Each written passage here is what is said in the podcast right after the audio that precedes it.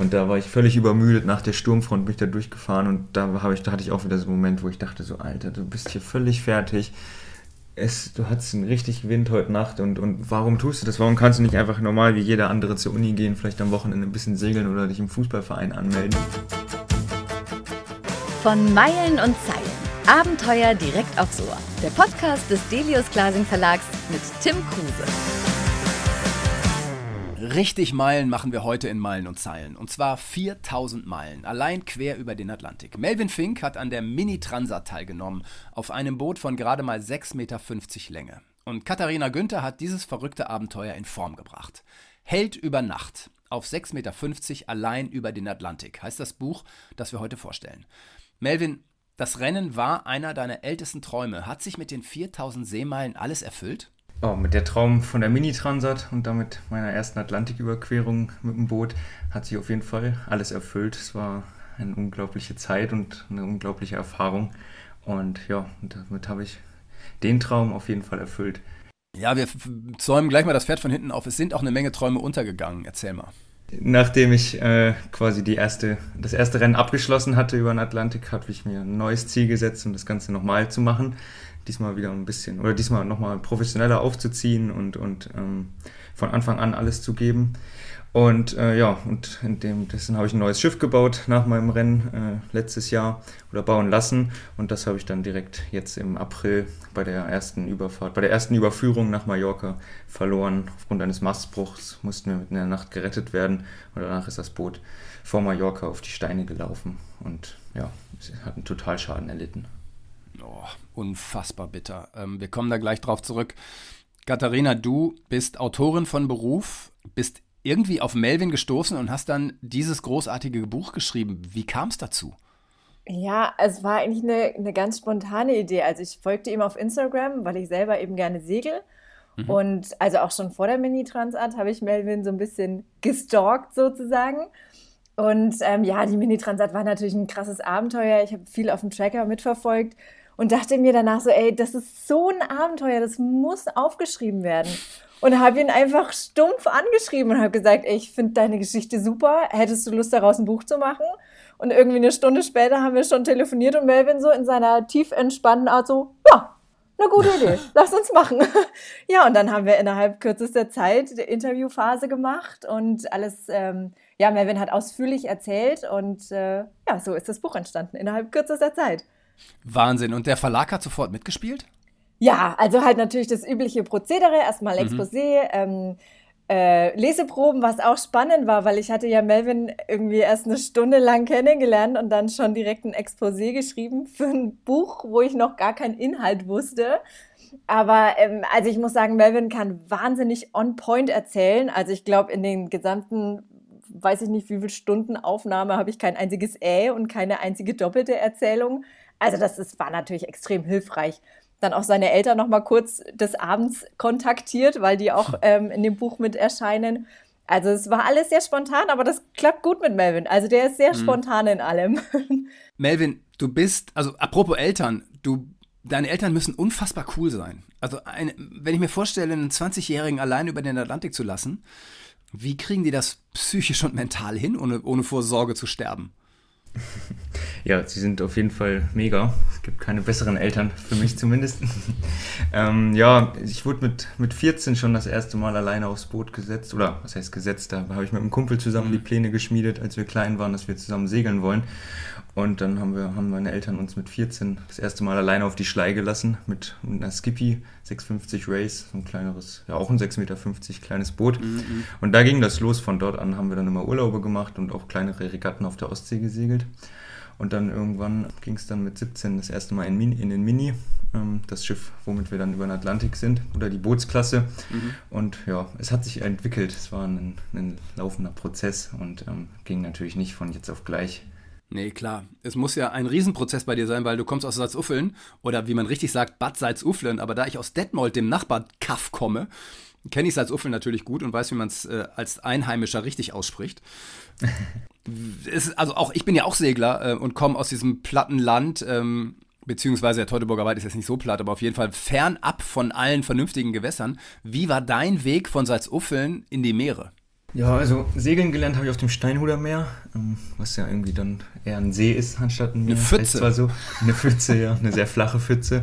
Ähm, da habe ich Opti-Segeln gelernt und Mhm. dann hatte ich das, das große Glück, dass meine Eltern äh, ja eigentlich auch schon immer segeln, oder mein Vater zumindest, und wir immer ein Boot an der Ostsee hatten und da haben sich dann immer unsere Urlaube abgespielt im Sommer und ähm, auch viele Wochenenden haben wir da verbracht Mhm. und so hatte ich immer Kontakt zum Wasser eigentlich, seitdem ich geboren bin. Mhm. Und dann hast du kurz in Kiel gewohnt, hast hier auch studiert. Also ich sitze ja nun auch in Kiel und wohne hier schon seit vielen, vielen Jahren. Kann mir kein Leben mehr äh, jenseits eines Meeres vorstellen. Und du bist jetzt zurück in Salzuffeln. Wie hält man das aus? Ja, es war, es war ungeplant. Also in Kiel bin ich wieder weggegangen, weil ich mich mein Leben aufs, nach, für- auf die Regatta erstmal ausgelegt hatte, die Mini-Transat. Und ähm, habe in Kiel meine Wohnung äh, gekündigt und war dann äh, in Frankreich den letzten Sommer über. Und das sollte diesen Sommer eigentlich auch wieder genauso sein. Also in Lorient haben wir immer trainiert, in Frankreich, in der Bretagne. Und ähm, ja, wäre mein Boot nicht kaputt gegangen, dann äh, wäre ich jetzt wieder in Frankreich. Und ähm, ja, deswegen Mhm. bin ich jetzt in Bad Salzuflen erstmal und habe hier das Studium wieder aufgenommen. Okay. Ich möchte trotzdem, weil ich auch weiß, dass das unsere ZuhörerInnen interessiert, nochmal auf deinen Unfall zurückkommen. Das ist ja zwar immer so ein bisschen sensationsgierig, aber erzähl trotzdem, weil man auch was draus lernen kann, vielleicht als Segler. Was ist euch passiert? Und ähm, wie, wie kam es dazu? Also, wie, wieso verliert man einen Mast? Was, was war los? Ja, der genaue Grund ist nicht ganz klar, aber es gibt eine sehr, sehr, ja, sehr wahrscheinliche Vermutung, würde ich es jetzt mal nennen. Ähm, Wir waren, wie gesagt, auf der Überführung, sind nachts, abends losgesegelt in Barcelona, wollten am nächsten Morgen in Palma ankommen, ähm, auf Mallorca, und es war eine Nacht mit 30 bis 35 Knoten Wind äh, von hinten. Geht ja eigentlich noch, ne?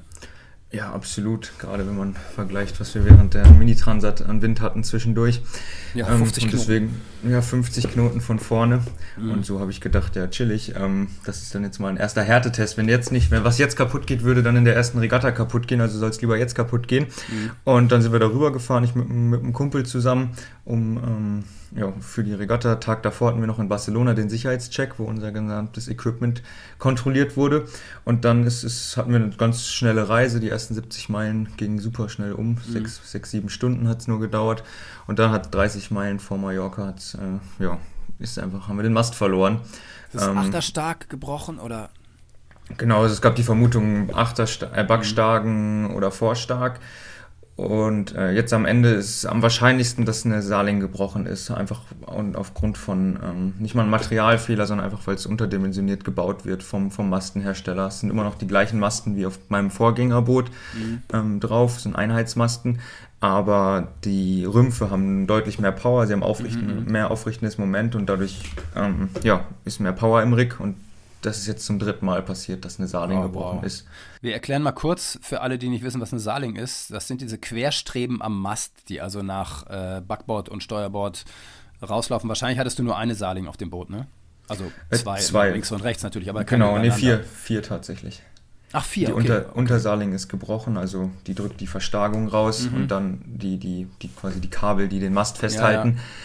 Und das, wenn da der Druck fehlt, dann bricht der Mast. Und Mhm. ähm, das ist jetzt der Gutachter und ich haben, sind auf das, diese Okay, Lösung okay. gekommen, wenn man es so nennen mag. Und ähm, als der Mast gefallen ist, hat er das Boot so beschädigt, dass es dann, also dass ihr gar nicht mehr ähm, weiter auf dem Boot hättet bleiben können oder wie war das? Nee, tatsächlich nicht. Also ich habe es nach relativ schnell geschafft, den Mast zu befreien. Nach so einer halben Stunde Es ist ein riesen Kraftakt, weil wir auf Ja. den kleinen Rennbooten natürlich nicht irgendwie eine Akkuflex oder sonst was haben, sondern nur so kleine Mini-Bolzenschneider. Hat alles funktioniert mit viel Mhm. Kraft und mit, mit, mit, weiß ich nicht, ob ich es Angst nennen würde, aber mit der richtigen. Motivation funktioniert das. Ähm, und ja, mein Co-Skipper lag unter Deck und das Boot war komplett heil, es war auch der, wirklich so der Safe Space, aber war unter Deck völlig am, äh, ja, war total seekrank und ging es gar nicht gut. Und ich habe halt quasi die komplette Kommunikation gemacht, das Boot befreit und nachdem der Mast frei war, war das Boot einfach nur noch ein wild gewordener Korken im Meer. Wir hatten so zwei, zwei bis drei Meter Mhm. Welle, genau kann Oh ich das ja, nicht so Hölle, richtig Hölle, sagen. Hölle. Ich finde das immer schwierig. Und dann hatten wir die Ja, es kommt Kommunikation. dann vor wie 10 Meter Welle, ne? Ja, gerade auf dem kleinen Boot, was dann Ja, ja. senkrecht auf und ab abtanzt. Und hatten wir permanent Kommunikation mit dem Rescue Center in Palma, die uns eigentlich schon ab dem ersten Moment einen Hubschrauber schicken wollten. Ein Boot, also ein Abschlepp, ein Schlepp war nicht möglich bei dem Wetter bei Nacht, das wäre mhm. zu gefährlich gewesen. Und äh, den haben wir immer abgelehnt, den Helikopter, und dann irgendwann beim dritten Anruf von denen haben sie quasi nicht mehr mehr gefragt, sondern haben uns einfach den, den Hubschrauber rausgeschickt.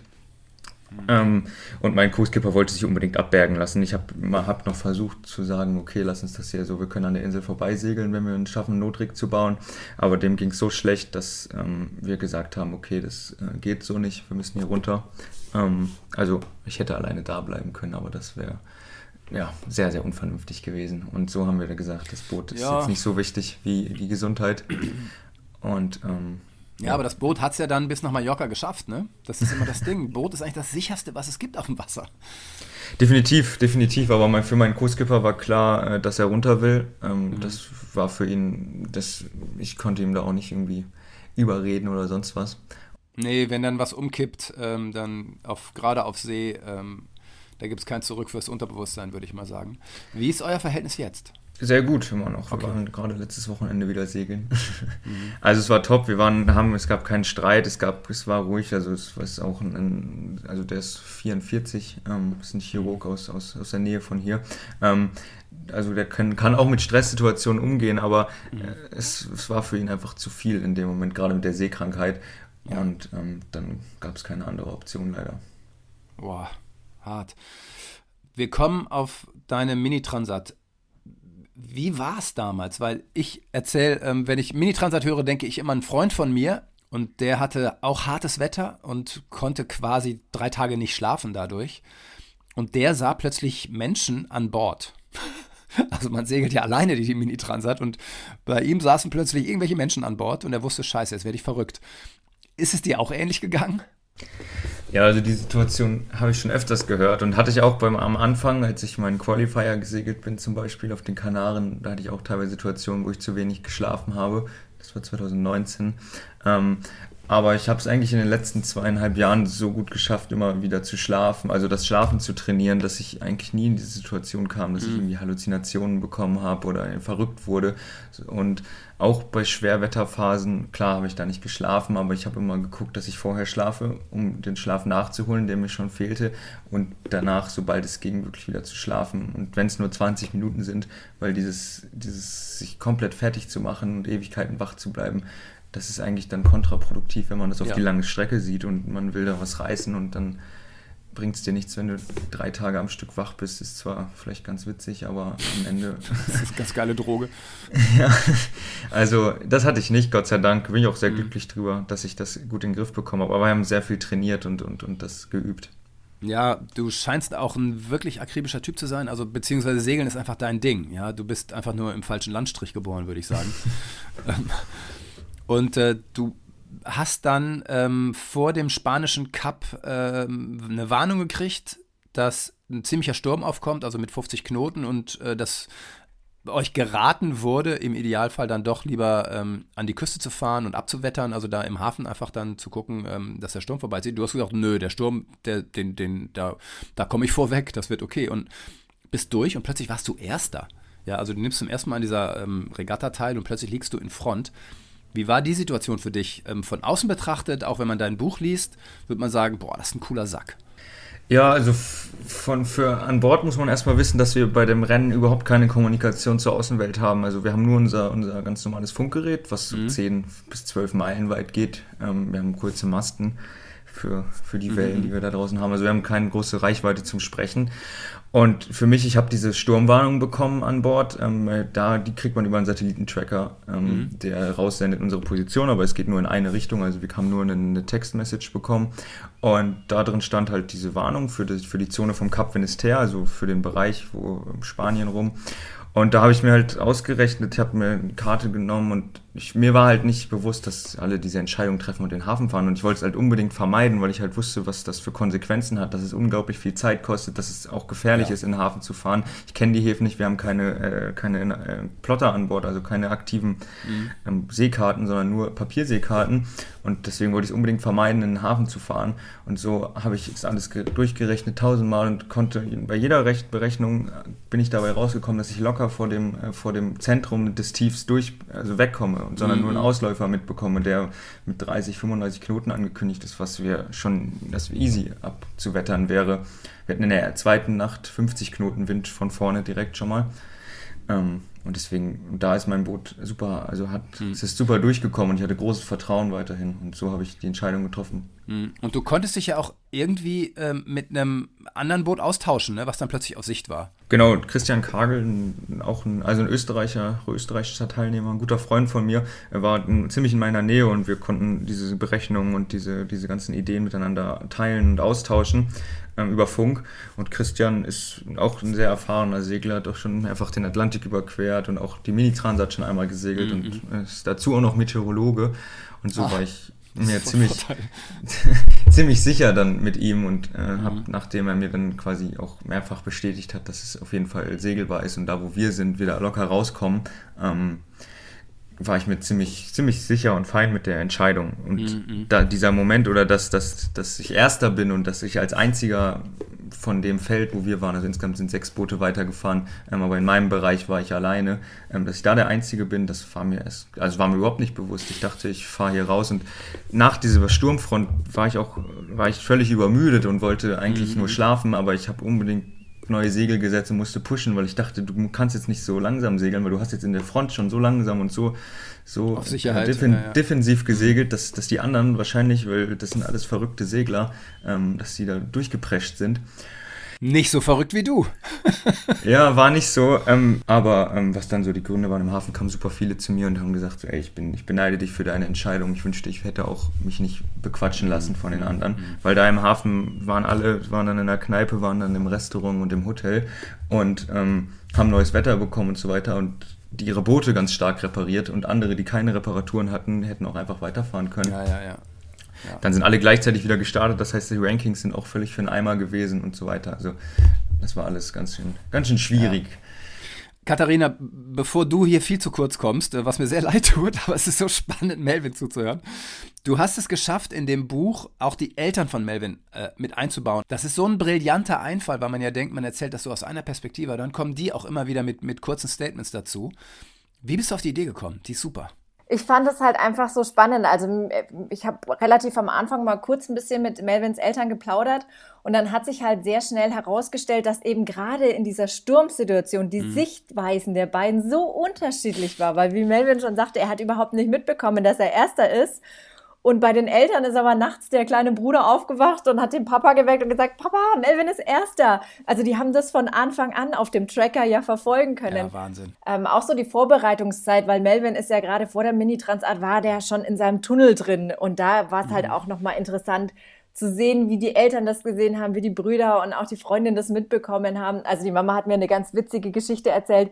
Also dass Melvin genau gesagt hat, die Anzahl der Äpfel, ja, kein Apfel mehr, weil das ist dann wieder ein zusätzliches Grammgewicht, was er nicht brauchen kann. Und dass sie dann irgendwie im Laden von einem Franzosen angesprochen sind und nicht so richtig auf Französisch antworten konnte und der Franzose dann erstmal ein bisschen skeptisch war, warum spricht hier jemand nicht Französisch?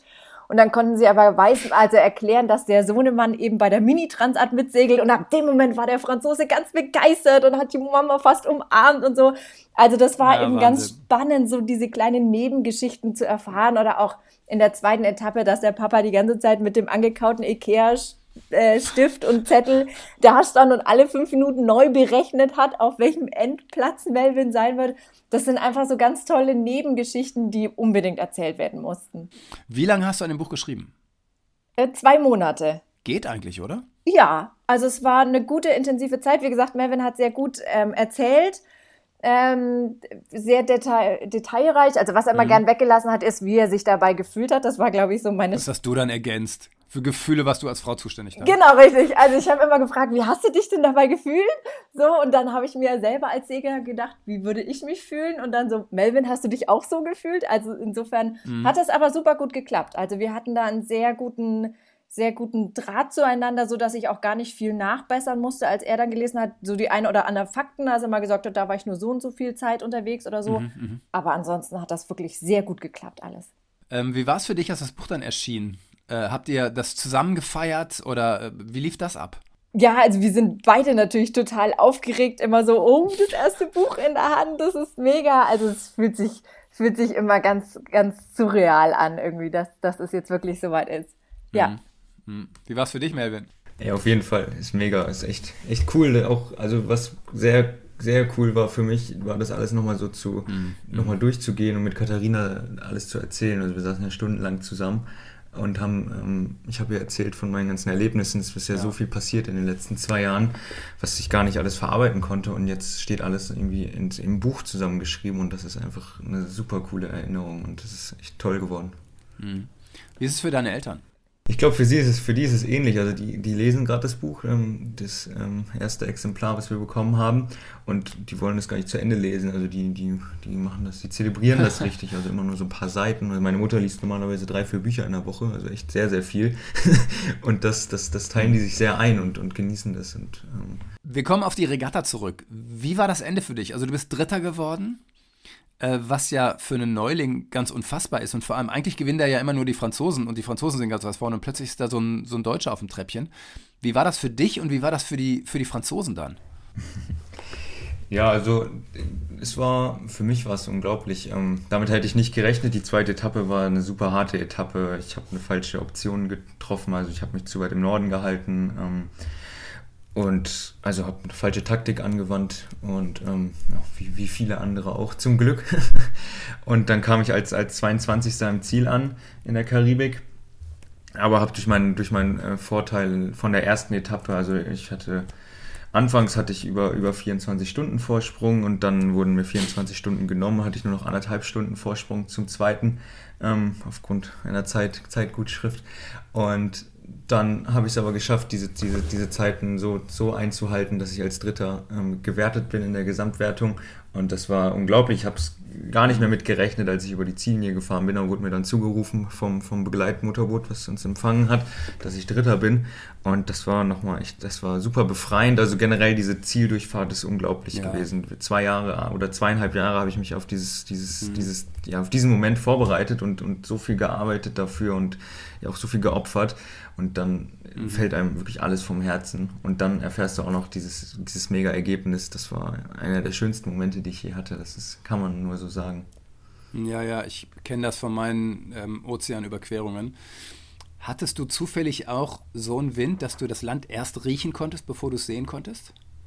Ja, also ich bin, ich bin tatsächlich auch noch bei Nacht äh, drüber gefahren und dann hatten wir noch so einen komischen Wegepunkt. Vor Guadeloupe hat es noch, hat so eine kleine, kleine ähm, Insel, äh, Ile, mhm wie heißt sie, irgendwie Ter, Ile de Terre, so in der Art. da mussten wir drumherum noch mit so einer Sandbank und da hat man erstmal Guadeloupe gar nicht gesehen. Und da hast du erst das gerochen und es roch frisch Wahnsinn, und ja, unglaublich. Also, und dann ging langsam die Sonne auf, gerade bei, bei meiner Zieldurchfahrt. Das war wirklich ein Setting, das war mega. In, in, äh, auf den Kanaren bin ich bei strahlendem Sonnenschein so 14, 15 Uhr angekommen und da bin ich so zum Sonnenaufgang. Also zweimal zwei komplett unterschiedliche Szenarien. Das war wirklich super gut. Ja, das ist unfassbar. Ich bin mal auf Antigua angekommen, auch in der Nacht, und dann haben wir da geankert und sind nackt einfach ins Wasser gesprungen und sind echt wie Robinson nackt an Land gegangen. Oh ja. Das war so ein geiles Gefühl. Das war so. Ja, dafür macht man es, glaube ich. Ja, Dieses, die Ankunft, ähm, das ist das Beste. Ja, ja und es ist ganz verrückt und ich fühle mich immer, und vielleicht geht es ja auch so, so hin und her gerissen. Also man will ja unbedingt ankommen und das Ankommen ist auch das Größte und gleichzeitig wollen wir ja weg. Wir wollen ja auf die Meere und das da draußen erleben. Und ich empfinde diese Zerrissenheit immer als unwahrscheinlich schwierig in meinem Leben. Äh, wie geht's dir damit, mit dieser Zerrissenheit? Weg wollen und ankommen wollen gleichzeitig?